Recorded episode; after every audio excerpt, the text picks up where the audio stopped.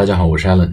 一瘸一拐在英语里怎么表达呢？用一个词叫 limp，walk with a limp，limp，L-I-M-P 就是跛脚的意思。比如说美国说 limp duck，叫跛脚鸭。这个总统或者一个政党出了状况，被弹劾啊，这个有一些问题，我们说 like a limp duck，就像一个跛脚鸭一样。这个总统是跛脚鸭，用 limp duck。或者 lame duck，l a m e 也可以，lame lame duck 都是跛脚鸭的意思，所以跛脚叫 limp，walk with a limp。